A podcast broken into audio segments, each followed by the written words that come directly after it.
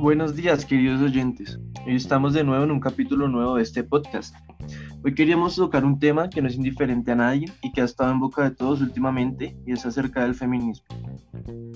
Buenos días. Sí, es un tema muy interesante y que podemos tratar pero de una manera muy respetuosa, guardando nuestras. Porque al final somos dos hombres hablando sobre una causa a la que no pertenecemos y no nos corresponde involucrar, mucho menos. Por supuesto que sí. Por esa razón, vamos a hablar sobre un tema en específico y es el papel de las mujeres en la política nacional e internacional y su, y su emancipación a través del tiempo de los puestos, en los puestos de poder del Estado y las organizaciones. Todo desde una perspectiva feminista, por supuesto. Pero para eso podemos ir rebobinando un poco la narrativa política con el pasar de los años. En la gran mayoría de países fueron adquiriendo derechos políticos a lo largo del siglo XX. Eso en términos políticos fue prácticamente ayer. Entonces, empezar a hablar de las mujeres en cargos de poder es también hablar de una serie de desventajas que el género femenino al competir con los hombres en asuntos democráticos, en asuntos políticos, inclusive en la aceptación por parte de la misma política. Cierto, pero para no especular, podemos guiarnos por una académica pionera del feminismo en las relaciones internacionales, Judith Ann Tickner eh, ella, es una, ella es una británica que estudió y cuestionó el rol de las mujeres en la política nacional e internacional. Pero entonces, para sintetizar el trabajo de Tigner, podemos empezar con una pregunta para ti y para nuestros oyentes. ¿Qué piensan cuando dicen que cuáles deberían ser los puestos burocráticos propios de una mujer? Mm, es posible que muchos de nosotros tengamos una opinión abierta respecto a estos temas sin embargo, es necesario que nos coloquemos en el contexto de la política estadounidense de la segunda mitad del siglo XX, donde las mujeres quedaban relegadas, o por lo menos era más común verlas en puestos relacionados con la cultura, con el agro, con temas de familia o, infancia y adolescencia. Pero entonces el enfoque principal que propone Tigner es precisamente este problema extrapoblado de las relaciones internacionales, ella nos coloca varios ejemplos de cómo para la década de los 70s y 80s todos los asuntos relacionados a la seguridad nacional e internacional fueron dirigidos por hombres en sus respectivos cargos burocráticos. Pero si de entrada todos tenemos las mismas capacidades, ¿por qué sucede esto? Mm, un argumento que Tigner nos ilustra es que en el contexto de plena Guerra Fría, los asuntos de seguridad nacional e internacional eran vistos como de vital importancia, porque representaban la protección no solo de un país, sino de, de un hemisferio completo.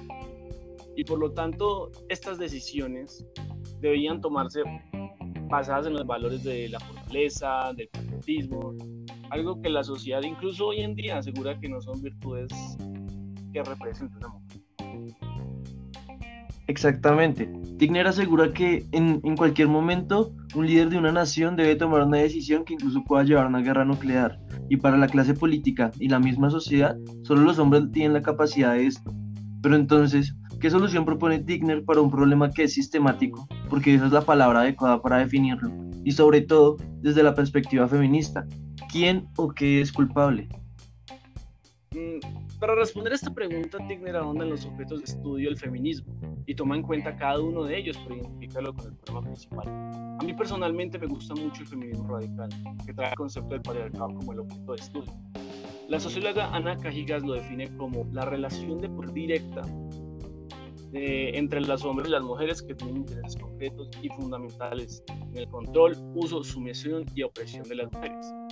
Sin embargo, el patriarcado, además de acomodarse a esta definición en los últimos años, la cuarta ola del feminismo lo ha tomado como una serie de actitudes que oprimen a la mujer, inclusive actitudes que pueden ser adoptadas por otras. Tigner también menciona el feminismo liberal, que tiene una explicación más concreta del asunto, que afirma que las instituciones y en la misma pedagogía los valores que se enseñan son propios del género masculino, mostrando al género femenino como inferior o distinto a lo convencional. Y por último, el feminismo marxista, que, identifica, el que identifica al capitalismo como el sujeto de opresión hacia la mujer, además de asegurar que mientras los medios de producción no sean socializados eh, completamente sin distinción de género, eh, la opresión hacia el género femenino seguirá existiendo. Mm, pues sí, cada corriente del feminismo en sus distintas olas ha tenido diferentes objetos de estudio. Según el problema que explica Tigner dentro de las relaciones internacionales, todos parecen acomodarse, tanto la pedagogía como el patriarcado, incluso el mismo sistema económico. ¿no? Pero entonces, ¿cuál es la innovación en este aspecto del autor? ¿Cómo sintetiza toda esta información previa para lograr una respuesta que se acomode a la realidad? Tigner asegura que las mujeres representan la mayoría de la población del mundo y al ser históricamente oprimidas como género tienen un interés en común hacia la igualdad. Y aquí parte su crítica hacia las corrientes del feminismo. Tigner asegura que todas ellas han tenido como núcleo a la mujer blanca occidental, y eh, dejando de lado por fuera minorías que también han sido oprimidas incluso por, por, o sea, por motivos más allá de solo ser mujer y que la perspectiva del feminismo del siglo XXI sería tomar en cuenta a la mujer y sus intereses comunes, independientemente de sus otras características. Entonces, podríamos decir que el postulado de Tigner es una representación del feminismo internacional, donde rescata elementos valiosos de cada teoría, pero manteniendo una postura crítica que le permite dilucidar cualquier inconsistencia. Pero a propósito de lo que decías antes de que el entorno del feminismo no solo sea occidental, existe una obra muy interesante que recomiendo a todos los oyentes del expresidente de Burkina Faso, Tomás Sankara, que se titula La emancipación de la mujer y la lucha africana por la libertad.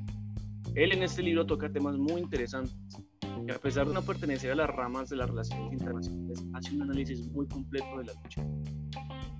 Sí, he leído ese fragmento de, esa publicación de Sankara, que, pues a pesar de no ligarse al feminismo, examina de manera muy diversa la opresión a la mujer y logra concluir que además, del, que además del género masculino, los sistemas económicos y las instituciones, la subyugación de la mujer es un problema histórico que ha tenido, que ha, que ha ido creciendo y que además se ha hecho más grande eh, la brecha entre la desigualdad entre el hombre y la mujer. Eh, el mismo Sankara realizó una crítica directa al pensamiento masculino. Abro comillas.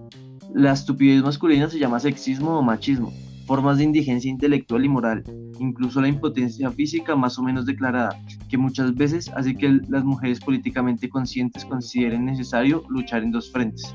Cierro comillas, Sankara. Podemos entonces concluir que el problema que plantea Tigner dentro de las relaciones internacionales en cuestión de que las mujeres dentro de estos puestos de poder y cargos importantes vinculados con la seguridad internacional va más allá que simples actitudes machistas o comentarios malintencionados, sino que es un análisis que tiene que hacerse desde la pedagogía hasta el mismo sistema político y económico, pasando por una segregación histórica que aún tiene consecuencias hoy en día, además de plantear un revisionismo dentro del mismo movimiento que abre las puertas a tener más objetos de estudio, teniendo claro que Tigner publicó su obra Género en las Relaciones Internacionales en el año 1992. Personalmente considero que su crítica tomó un buen rumbo y hoy en día cada vez vemos a más personas asociadas al feminismo e interesados en este tema.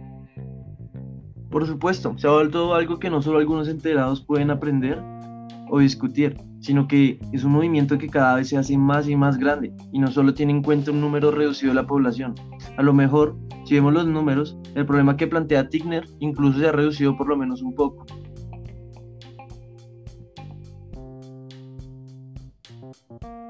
Pero bueno, ya eso es algo que dejaremos para otra ocasión en este podcast.